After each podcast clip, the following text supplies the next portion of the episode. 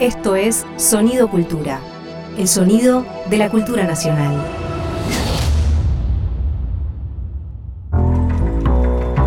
Un tajo en el lienzo de la sociedad del espectáculo.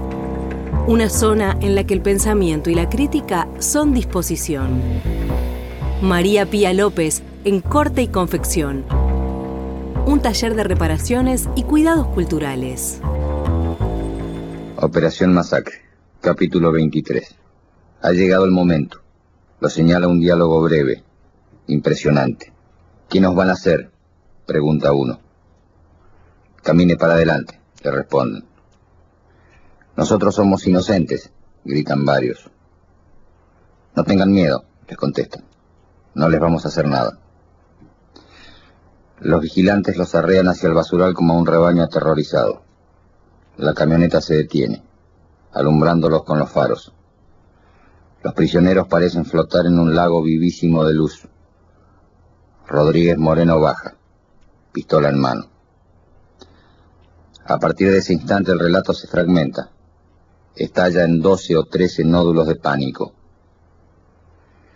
Disparemos, Carranza, dice Gavino. Yo creo que nos matan. Carranza sabe que es cierto pero una remotísima esperanza de estar equivocado lo mantiene caminando. Quedémonos, murmura. Si disparamos nos tiran seguro. Giunta camina a los tumbos, mirando hacia atrás, con un brazo a la altura de la frente para protegerse del destello que lo encandila. Libraga se va abriendo hacia la izquierda, sigilosamente, paso a paso. Viste de negro, de pronto lo que parece un milagro. Los reflectores dejan de molestarlo. Ha salido del campo luminoso. Está solo y casi invisible en la oscuridad. Diez metros más adelante se adivina una zanja. Si pudiera llegar. La tricota de Brión brilla, casi incandescente de blanca. En el carro de asalto, Troxler está sentado con las manos apoyadas en las rodillas y el cuerpo echado hacia adelante. Mira de soslayo los dos vigilantes que custodian la puerta más cercana. Va a saltar. Frente a él, Benavides tiene en vista la otra puerta. Carlitos, azorado, solo atina a musitar. ¿Pero cómo? ¿Así nos matan? Abajo Vicente Rodríguez camina pesadamente por el terreno accidentado y desconocido. Libraga está a cinco metros de la zanja. Don Horacio, que fue el primero en bajar, también ha logrado abrirse un poco en la dirección opuesta. ¡Alto! ordena una voz. Algunos se paran, otros avanzan todavía unos pasos. Los vigilantes, en cambio, empiezan a retroceder, tomando distancia, y llevan la mano al cerrojo de los Mauseres. Libraga no mira hacia atrás, pero oye el golpe de la manivela. Ya no hay tiempo para llegar a la zanja a tirarse al suelo.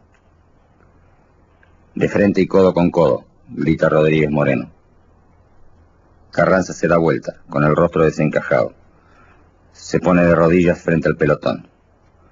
Por mis hijos, solloza, por mis hijos. Un vómito violento le corta la súplica. En el camión, Troxler ha tendido la flecha de su cuerpo. Casi toca las rodillas con la mandíbula. Ahora, aúlla, y salta hacia los dos vigilantes. Con una mano aferra cada fusil, y ahora son ellos los que temen, los que imploran. Las armas no, señor, las armas no. Benavides ya está de pie y toma de la mano a Lizazo. Vamos, Carlitos. Trosler le junta las cabezas a los vigilantes y tira uno a cada lado, como muñecos. Da un salto y se pierde en la noche. El anónimo suboficial tarda en reaccionar. Se incorpora a medias. Desde la punta del coche un tercer vigilante lo está cubriendo con el fusil. Se oye el tiro. El suboficial hace A y vuelve a sentarse, como estaba, pero muerto. Benavides salta. Siente los dedos de Carlitos que se deslizan entre los suyos. Con desesperada impotencia comprende que el chico se le queda, sepultado bajo los tres cuerpos que se le echan encima. Abajo, los policías oyen el tiro a retaguardia y por una fracción de segundo titubean. Algunos se dan vuelta. Junta no espera más. Corre. Gavino hace lo mismo. El rebaño empieza a desgranarse. Tírenles, vocifera Rodríguez Moreno. Libraga se arroja de cabeza al suelo. Más allá, Diquiano también se zambulle. La descarga truena la noche. Junta siente una bala junto al oído. Detrás oye un impacto, un gemido sordo y el golpe de un cuerpo que cae. Probablemente es Garibotti. Con prodigioso instinto, Junta hace cuerpo a tierra y se queda inmóvil. A Carranza, que sigue de rodillas, le apoyan el fusil en la nuca y disparan. Más tarde le acribillan todo el cuerpo. Brión tiene pocas posibilidades de huir con esa tricota blanca que brilla en la noche. Ni siquiera sabemos si lo intenta. Vicente Rodríguez ha hecho cuerpo a tierra una vez. Ahora oye a los vigilantes que se acercan corriendo. Trata de levantarse pero no puede. Se ha cansado en los primeros 30 metros de fuga y no es fácil mover el centenar de kilos que pesa. Cuando al fin se incorpora es tarde. La segunda descarga lo voltea. Horacio Diquiano dio dos vueltas sobre sí mismo y se quedó inmóvil, como si estuviera muerto. Oye silbar sobre su cabeza los proyectiles destinados a Rodríguez. Uno pica muy cerca de su rostro y lo cubre de tierra. Otro le perfora el pantalón sin herirlo. Junta permanece unos 30 segundos pegado al suelo, invisible. De pronto salta como una liebre, zigzagueando. Cuando presiente la descarga vuelve a tirarse. Casi al mismo tiempo oye otra vez el alucinante zumbido de las balas, pero ya está lejos, ya está salvo. Cuando repite su maniobra, ni siquiera lo verán. Díaz escapa. No sabemos cómo, pero escapa. Gavino corre 200 o 300 metros antes de pararse. En ese momento oye otra serie de detonaciones y un alarido aterrador que perfora la noche y parece prolongarse hasta el infinito. Dios me perdone, Lizazo, dirá más tarde llorando a un hermano de Carlitos, pero creo que era su hermano, creo que él vio todo y fue el último en morir. Sobre los cuerpos tendidos en el basural a la luz de los faros, donde hierve el humo acre de la pólvora, flotan algunos gemidos.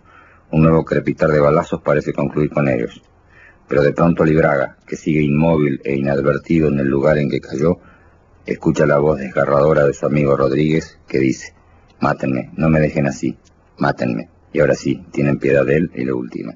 Rodolfo Walsh, la voz de Walsh leyendo un capítulo de Operación Masacre.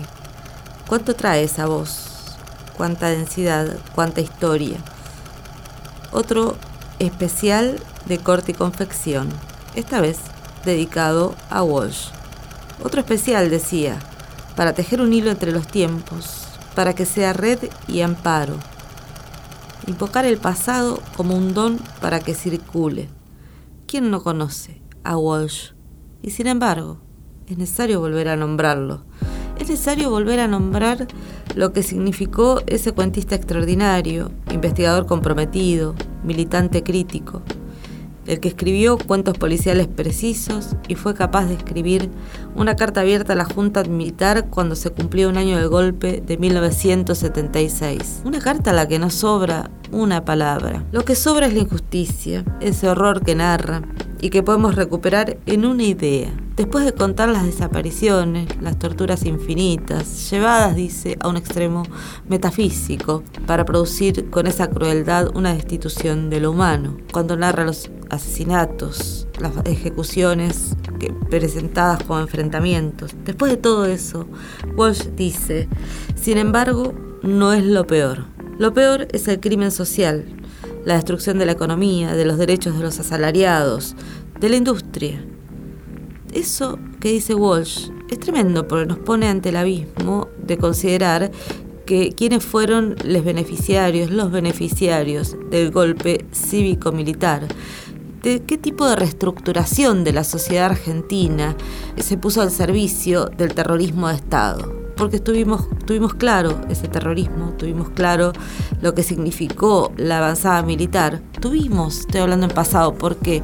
Porque también estamos en el contexto de, un fuerte, de una fuerte oleada negacionista, de un intento de volver a poner en escena aquello que se discutió muchas veces con la categoría de los dos demonios, con la idea de la teoría de los dos demonios, y que con muchos esfuerzos militantes, activistas, políticos, culturales, judiciales también, habíamos podido descartar, digamos, de algún modo como consenso social. Hoy está volviendo, está volviendo con el avance de un conjunto de abogados que representan a, genocidas, pero que también están intentando reabrir juicios que no son juicios de lesa humanidad, porque son juicios eh, destinados, por ejemplo, a juzgar a la organización política militar Montoneros por un atentado cometido en el comedor de la policía eh, federal allí en el 76, ya en contexto de golpe militar y que no, no puede ser juzgado por ya prescribió, porque sí había un poder político que podía perseguir eso, la investigación de eso, que no podía ser perseguida, esa investigación continuada respecto de las víctimas de ese terrorismo de Estado. Por eso está prescripto, a diferencia de los crímenes de lesa humanidad imprescriptibles.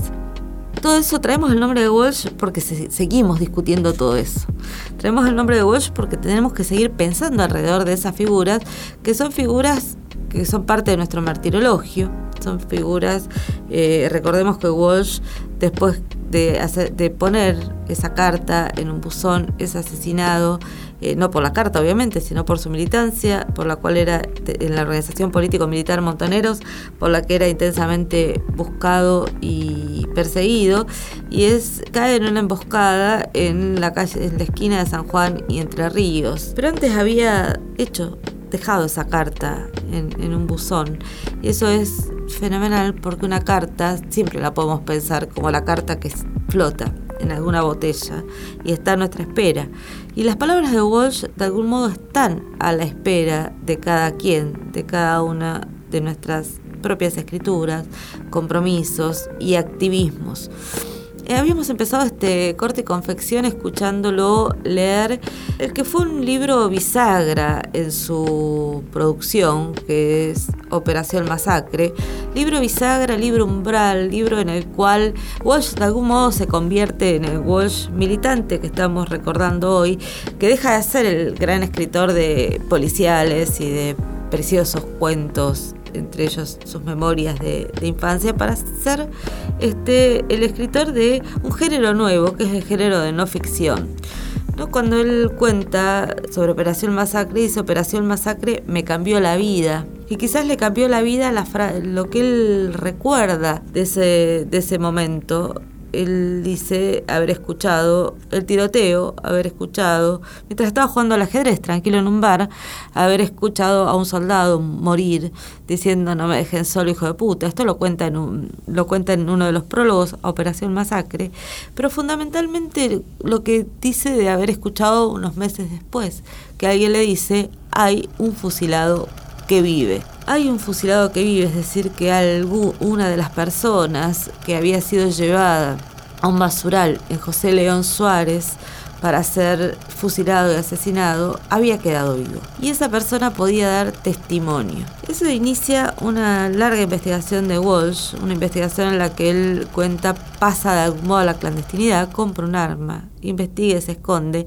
Y esa investigación fue hecha con el auxilio de una joven Enriqueta Muñiz, que a quien está dedicado ese libro y de algún modo Walsh también dice, cada vez que digo yo, estoy diciendo nosotros, porque esto fue hecho de a dos. Y hace mm, pocos años, en el 19, apareció un documento extraordinario para seguir pensando estas cuestiones, que es, son los cuadernos, fueron publicados los cuadernos de Enriqueta Muñiz, esta joven, eh, bajo el título Historia de una investigación. Y son los cuadernos donde ella va anotando lo que las entrevistas, el recorrido por los barrios, la ida al basural, la conversación con las familias de los fusilados, la conversación con los sobrevivientes, y todo eso hecho también en condiciones de semiclandestinidad, de mucho riesgo, porque estaban produciendo una intervención ingenua, si queremos decirlo así, después veremos por qué, un tanto ingenua respecto de qué significaba el poder asesino del Estado, que había fusilado, y Walsh tratará de demostrar eso de modo casi clandestino o ilegal, porque todavía no estaba declarado el estado de sitio para hacerlo, en un basural de José León Suárez. Bueno, este libro se los recomiendo, como tantas otras cosas que estaremos recomendando hoy, que es Enriqueta Muñiz, contando cómo hicieron esa investigación. Enriqueta, que estuvo eh, de algún modo casi como fantasma eh, de esa investigación en las décadas siguientes. Bueno, así comenzamos nuestro corte y confección escuchando a Walsh tratando de tirar unos hilos en relación a la figura y la obra de Rodolfo Walsh.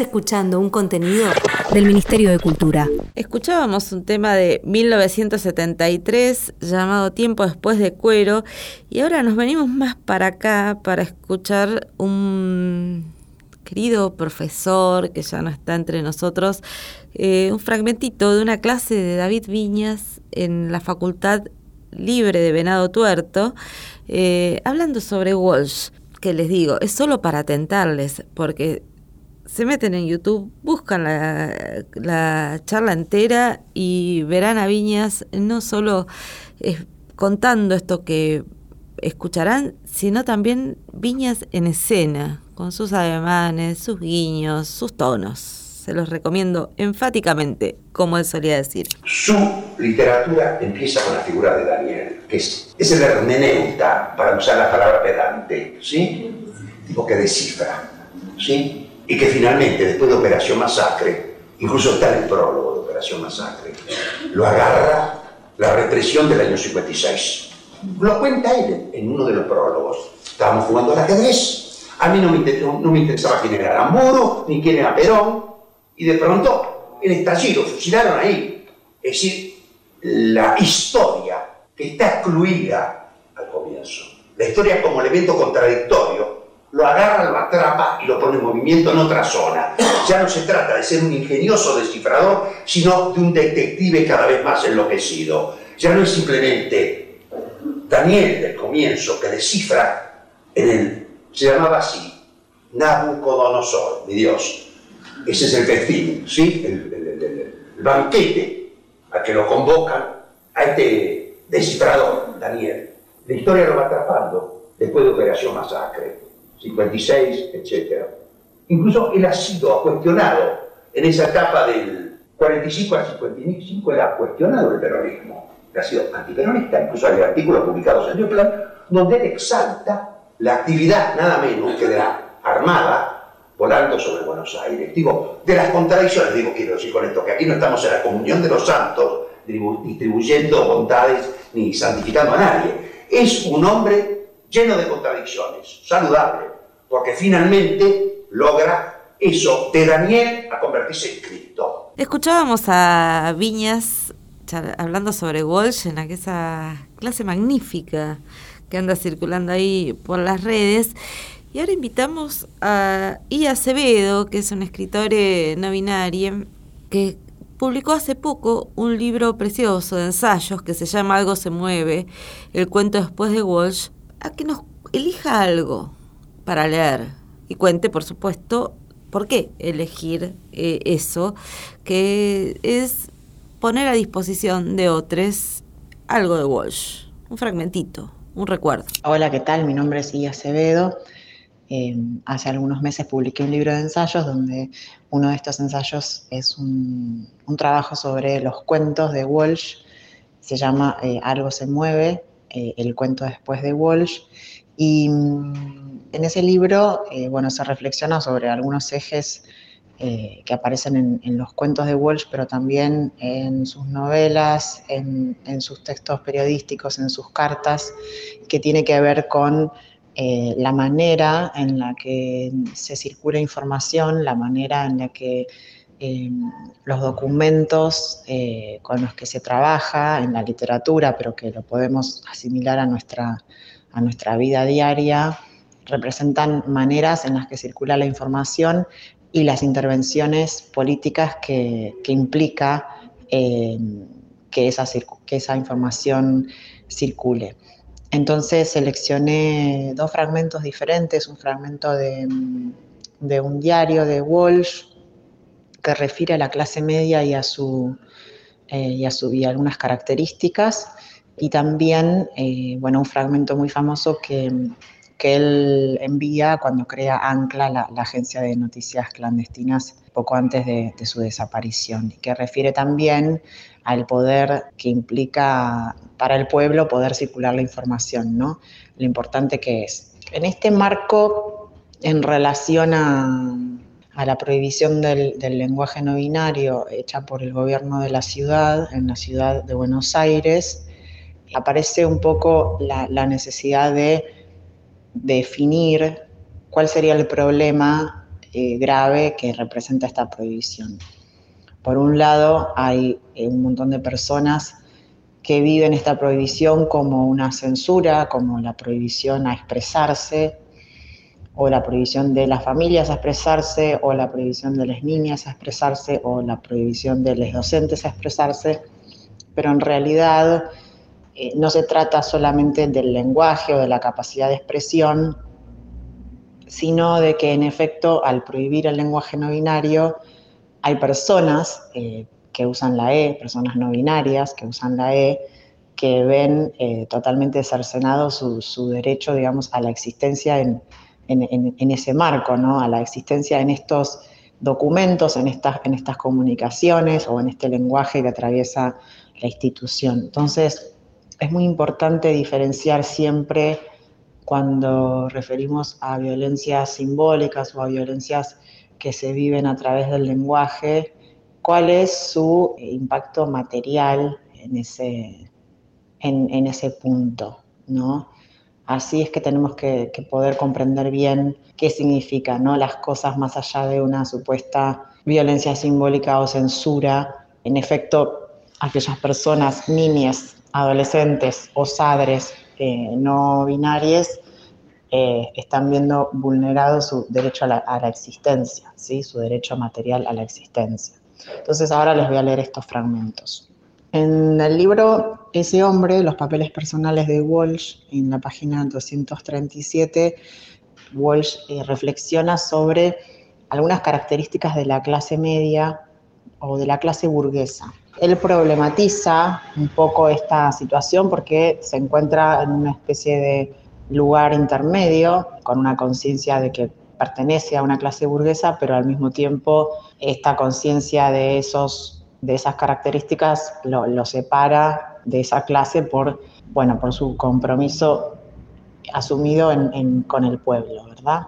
Entonces nos dice, el poder hablar es un mito sagrado para esta clase media. Le da una importancia tal a su palabra que le resulta más grave que se atente contra ella que contra cualquier otro aspecto de su libertad. La clase media se idealiza a sí misma como portadora de las conquistas liberales. Si poder hablar es, en teoría, más importante que poder comer, es porque la clase simula dar prioridad a las necesidades espirituales.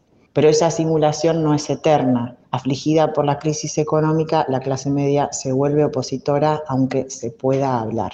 Y luego me gustaría compartirles también el famoso fragmento que reproduce Walsh al crear Ancla, la agencia clandestina de noticias, y que luego genera un formato en la llamada cadena informativa, que era una difusión de la información de mano en mano, y escribe, reproduzca esta información, hágala circular por los medios a su alcance, a mano, a máquina, a mimeógrafo, oralmente.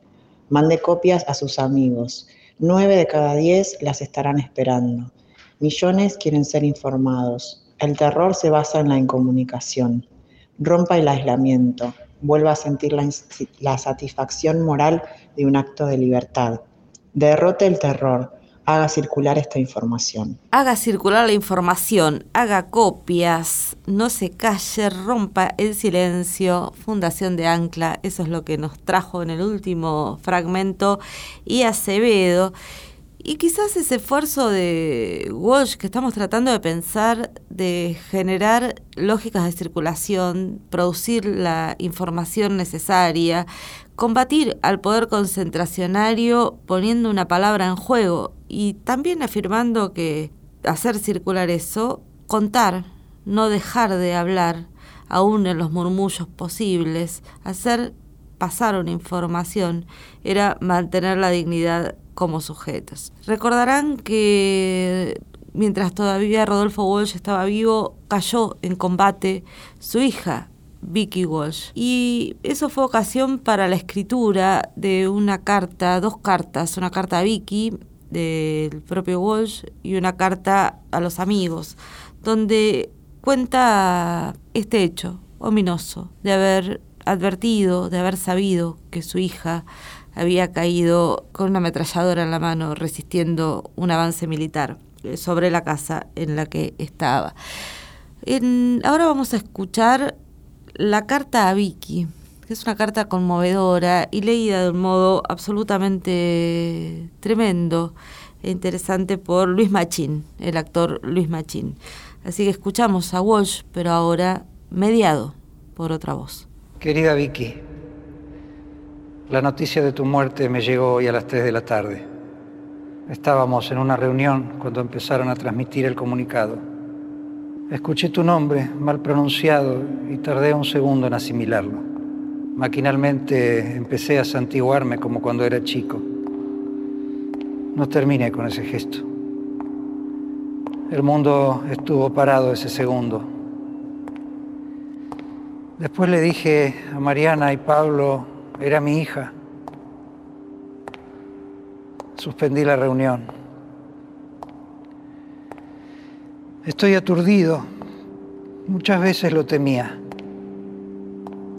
Pensaba que era excesiva suerte no ser golpeado cuando tantos otros son golpeados. Sí, tuve miedo por vos, como vos tuviste miedo por mí, aunque no lo decíamos. Ahora el miedo es aflicción. Sé muy bien por qué cosas has vivido, combatido. Estoy orgulloso de esas cosas. Me quisiste, te quise. El día que te mataron cumpliste 26 años. Los últimos fueron muy duros para vos. Me gustaría verte sonreír una vez más. No podré despedirte, vos sabés por qué. Nosotros morimos perseguidos en la oscuridad. El verdadero cementerio es la memoria.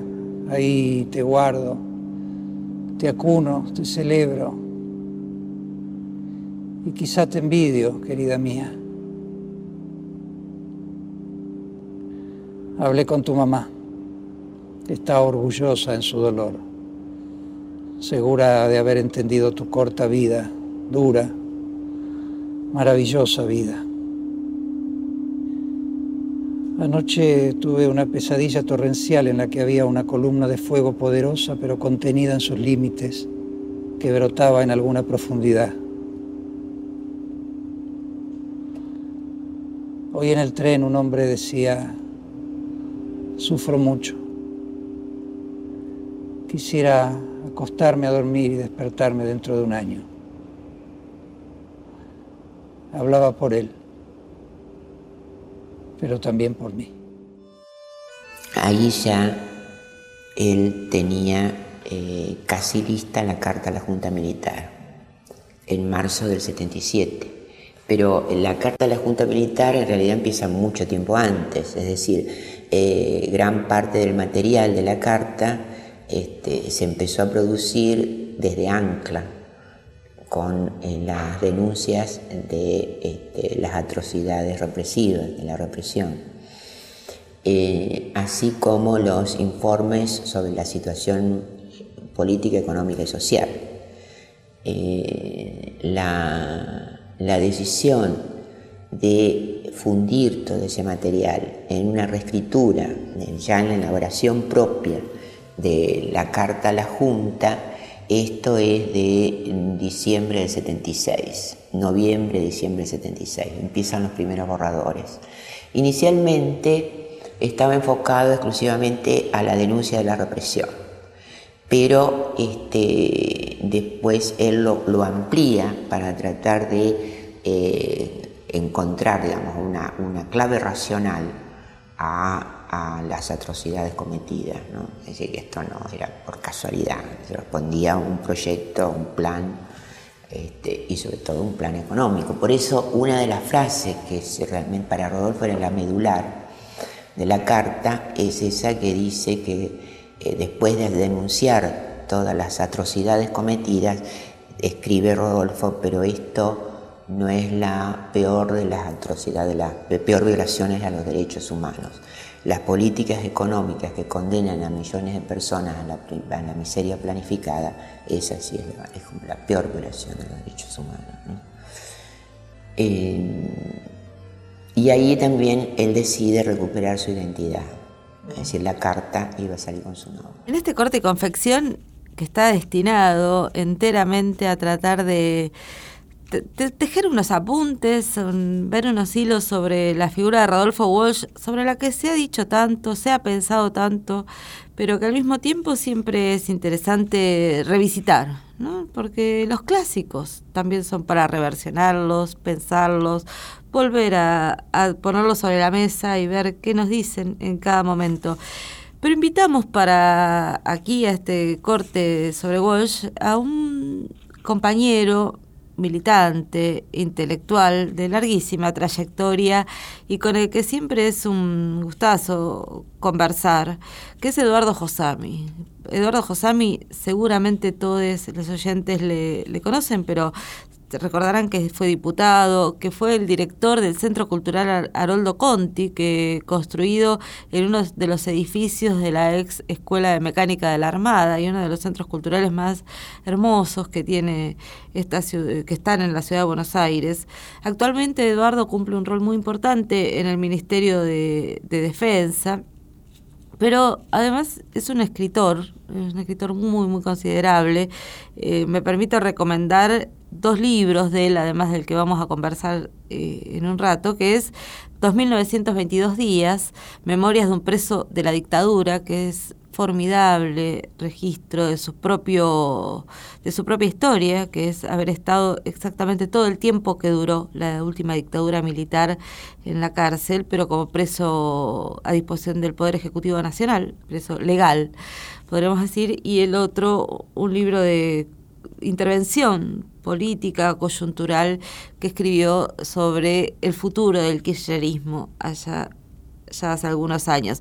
Bueno, traigo los libros porque obviamente con Eduardo podremos estar charlando muchos temas de la conversación política del presente, pero nos vamos a controlar y vamos a charlar sobre Rodolfo Walsh, la palabra y la acción. ¿Estás escuchando un contenido?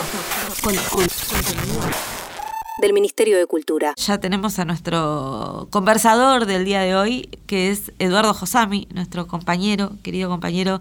Eduardo, a propósito de todas las cosas con las que podremos charlar con Eduardo, hoy le invitamos por algo en particular, que es su libro, Rodolfo Walsh, La Palabra y la Acción. ¿Cómo estás, Eduardo? Bien, muy bien. Bueno, gracias por esta tener ganas de charlar con nosotros este rato. Eh, ¿Por qué te pusiste a escribir sobre Walsh? Era un personaje que me había interesado desde que lo conocía en los años 60 y que seguía muy de cerca, leía sus cosas, por suerte tenía eh, relación con él y podíamos eh, charlar bastante en algunas ocasiones. Después cuando vino la dictadura, este, nuestros encuentros se hicieron menos frecuentes porque aunque militábamos en el mismo espacio político, no era muy frecuente en esa época de clandestinidad las reuniones sociales entre compañeros, pero bueno, yo después cuando estuve preso también tuve una un conocimiento fragmentario, pero supe de la, trayectoria de Walsh y de su última discusión, además con la, bueno, discusión, las, las notas que él le envía a la dirección de Montoneros eh, reflexionando sobre la estrategia y solicitando un cambio de esa política que consideraba militarista. Bueno, todo eso hizo que se profundizara mi interés por Walsh y este, escribí incluso algunos pequeños textos. Este, y después cuando volví a la vida política en la universidad, ahí bueno, también había un movimiento fuerte de bueno, eso hizo que yo eh, también me comprometiera en algunas actividades de recuerdo de Walsh, escribiera algunos artículos, pero, ah, y te decía también, creo que participé en una agrupación de periodistas llamada Rodolfo Walsh, en esa época yo hacía, tenía cierta actividad gremial también, pero era un personaje que me interesaba mucho, pero no, no pensé que iba a terminar escribiendo una biografía. Y la verdad creo que esas cosas son difíciles de explicar. En, un momento este, decidí que, que me interesaba Walsh y que Walsh era interesante para eh, reflexionar también sobre muchas cosas que eran las mismas que me habían preocupado históricamente a mí. Y bueno, y me metí durante cuatro años a trabajar en este libro. ¿no? Una de las cosas que me interesó muchísimo del, del libro cuando lo leí y ahora que lo releí para conversar con vos, no es una biografía moral de Walsh.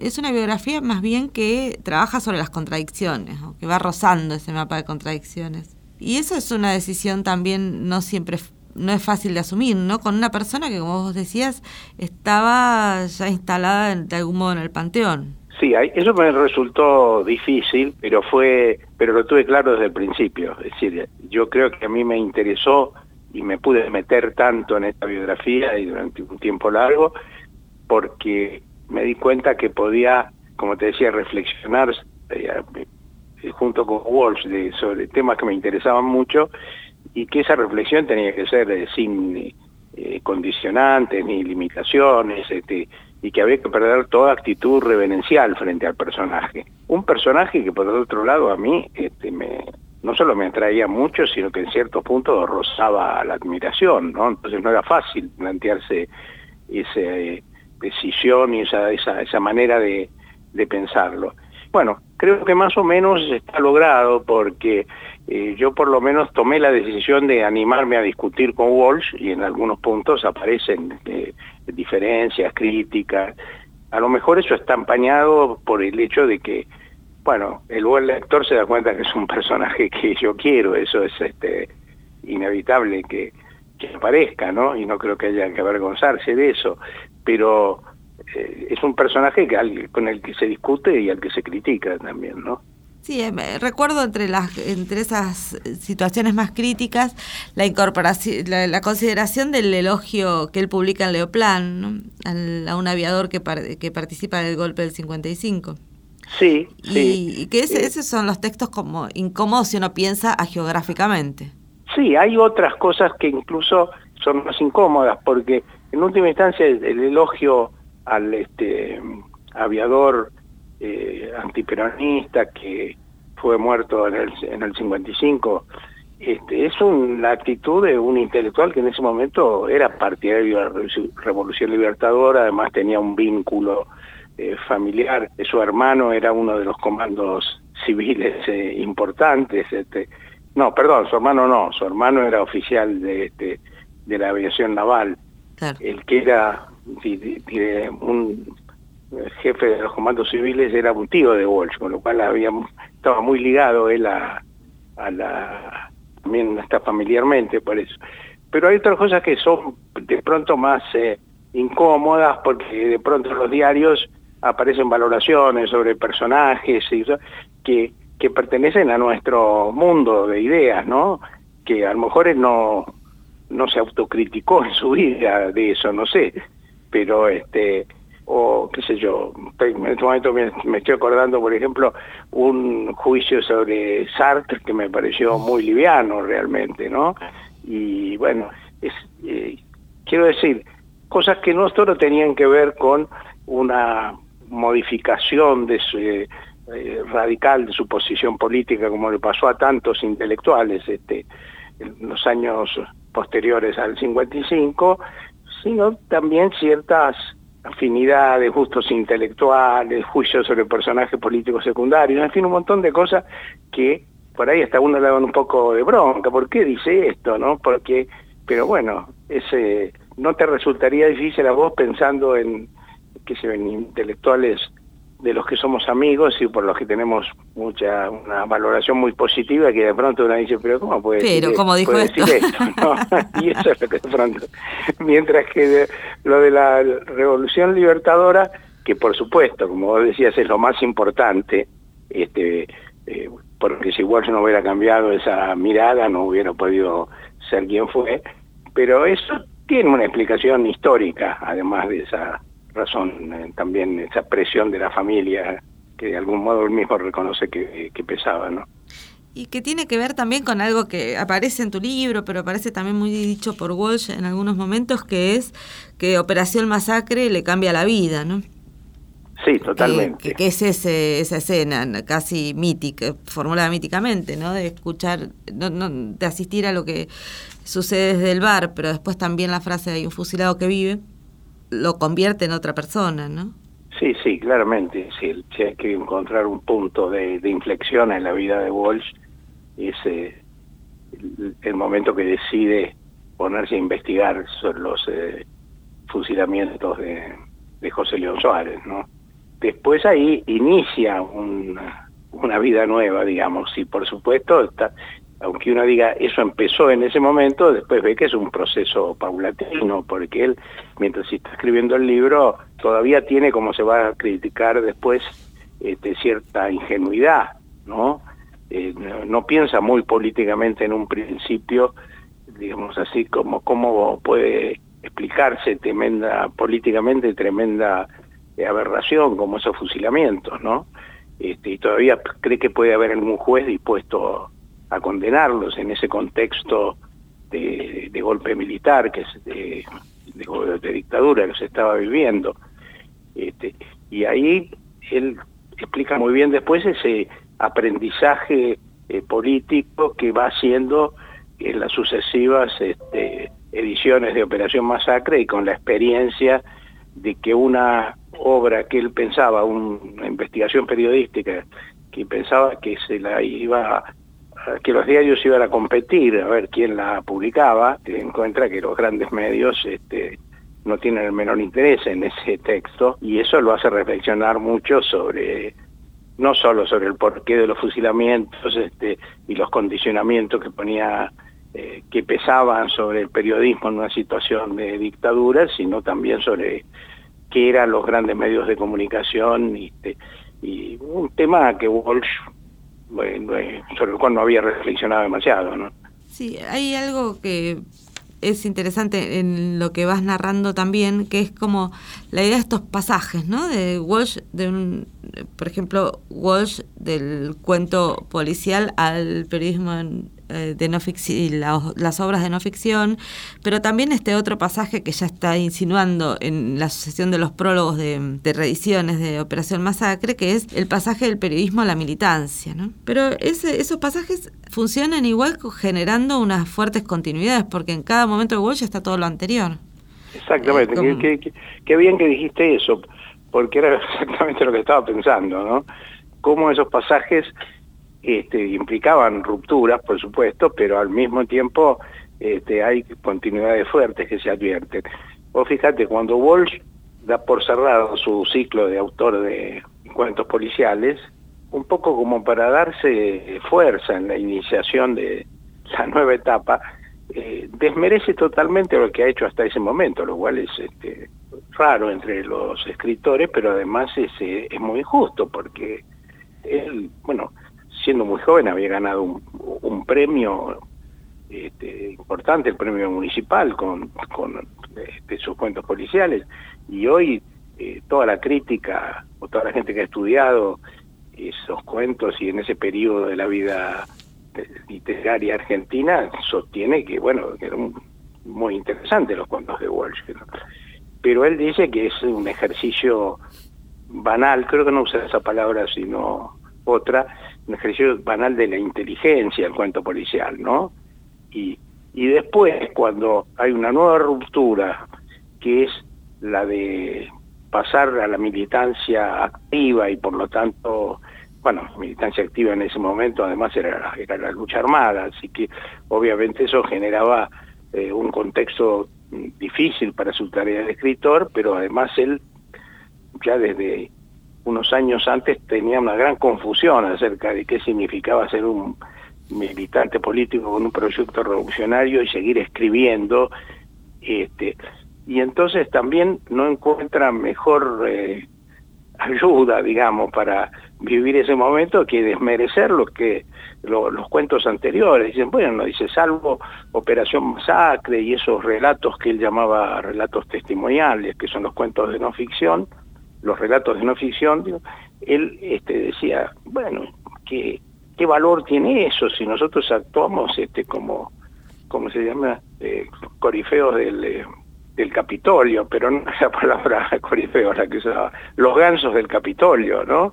Es decir, no escribíamos obras que no molestaban a, este, a la oligarquía, al poder que queremos combatir, y es tremendamente injusto porque esos cuentos está, estaban nada menos que esa mujer, que se escribió en los años 60, cuando Walsh todavía no tenía, no estaba tan lejos, pero pasaba todavía algunos años para que decidiera embarcarse en la militancia.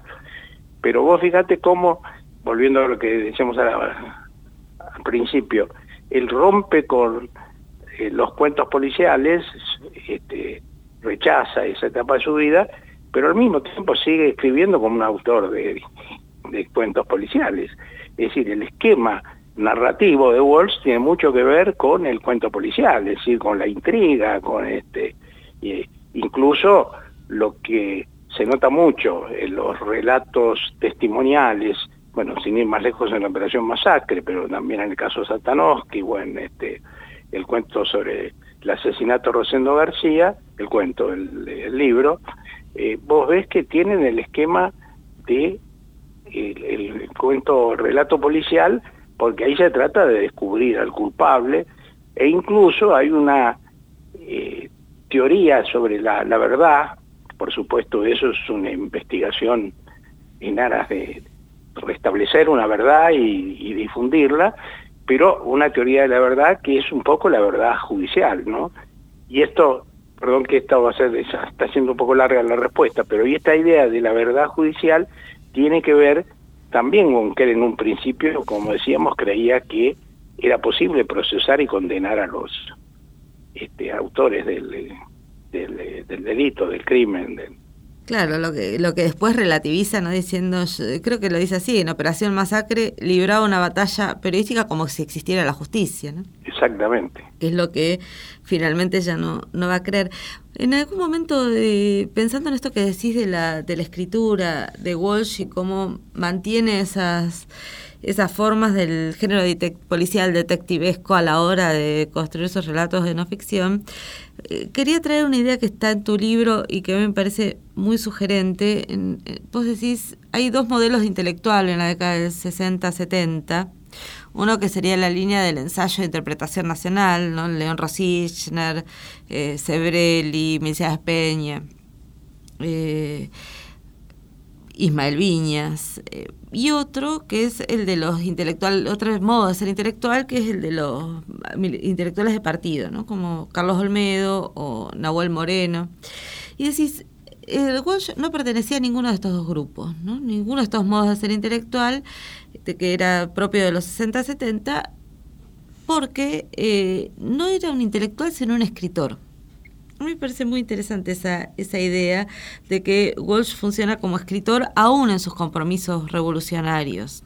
Sí, y hay una, yo, yo cito en el libro un ejemplo interesante, eh, Walsh participa en eh, una revista que se llamó Política, cuyo consejo de redacción yo también participaba, pero no escribí en ese primer número, que es, eh, fue el único que apareció, que era eh, que estaba integrado el Consejo de Redacción por todo el grupo que se movía al lado, alrededor de Ismael Viñas, este, David y de León Rosichner eh, y alguno más de los que habían sido integrantes de Contorno, y estábamos también este, Juan Carlos Portantiero y, y yo, que estábamos cerca en ese momento del el, el grupo de Viñas, que era el, el MLN, ¿no? Movimiento de Liberación Nacional.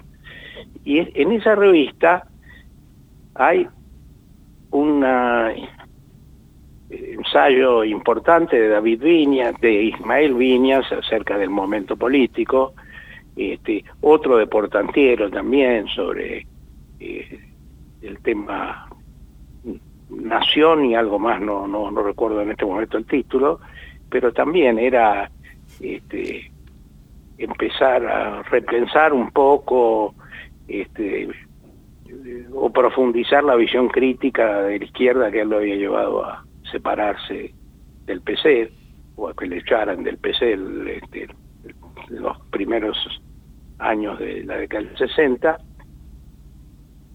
y también escribe Walsh. Y Walsh escribe de una manera o interviene digamos de una manera muy diferente en ese eh, en esa revista, porque él escribe sobre la guerra de Vietnam, pero no es un artículo que analiza la guerra de Vietnam ni que este, reflexiona además, sino que es como un cuento, ¿no?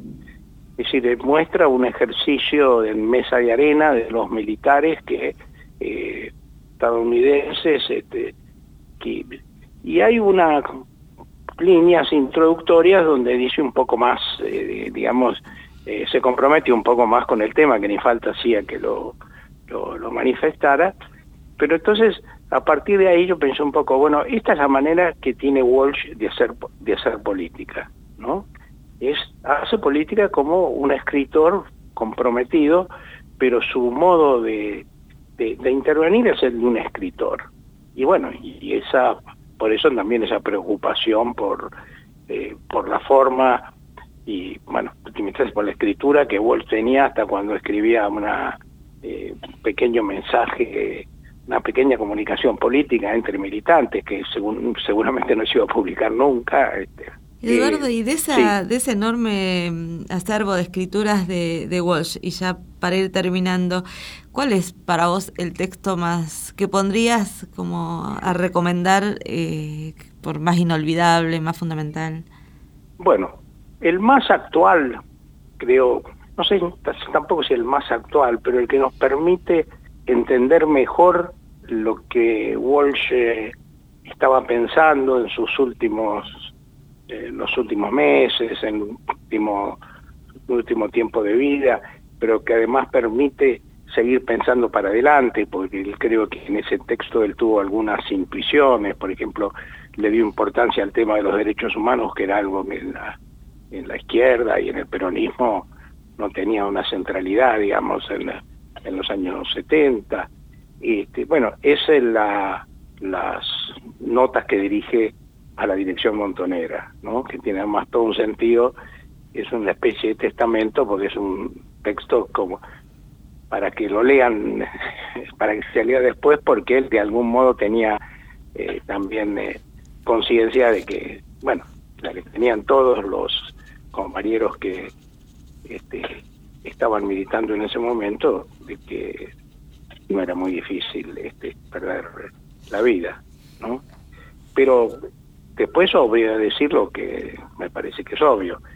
Eh, esa mujer y Operación Masacre son dos obras que me parece que son dos de los grandes textos de la literatura política argentina y de la literatura argentina sin más, ¿no? Coincido absolutamente. Cuando te pregunté, yo ya había elegido en mi interior esa mujer y, que la verdad que me parece es un cuento absolutamente excepcional y por supuesto estos otros textos que pusiste en juego. Te agradezco un montón Eduardo este rato de charla y la próxima nos visitas. Bueno, por supuesto. Te mando un abrazo. Un abrazo. María Pía López en Corte y Confección. Remienda sentidos culturales. Bueno, ¿cuántas voces pasaron en este corte y confección? Lilia Ferreira también, qué placer que haya estado esa mención por acá. Eh, nos quedan millones de cosas porque decimos que es un retrato inconcluso siempre el que estamos intentando acá. Eh, nos escuchamos en el próximo corte y confección, pero nos estamos yendo escuchando otra canción de época. Que se vayan ellos de pie.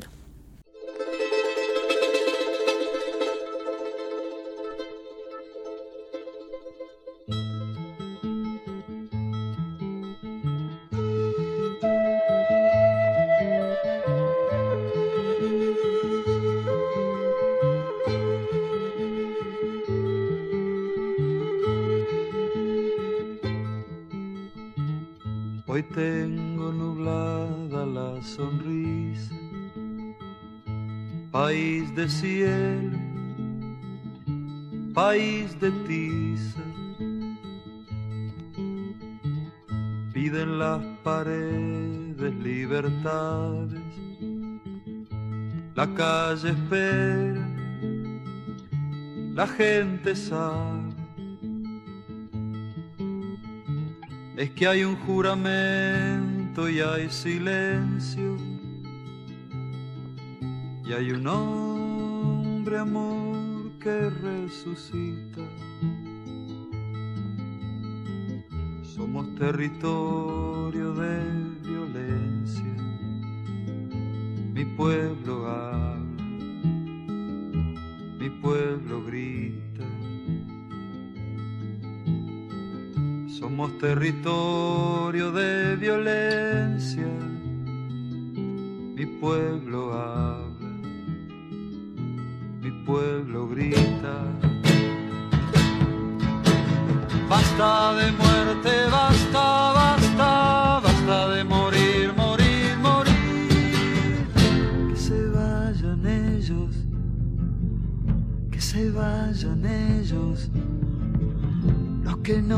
dejaron nacer y vivir.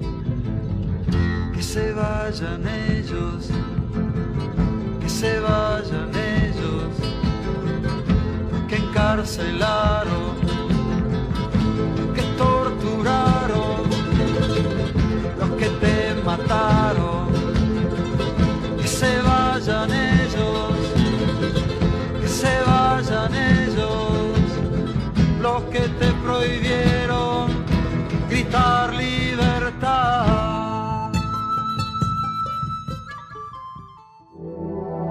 fue una producción del Ministerio de Cultura.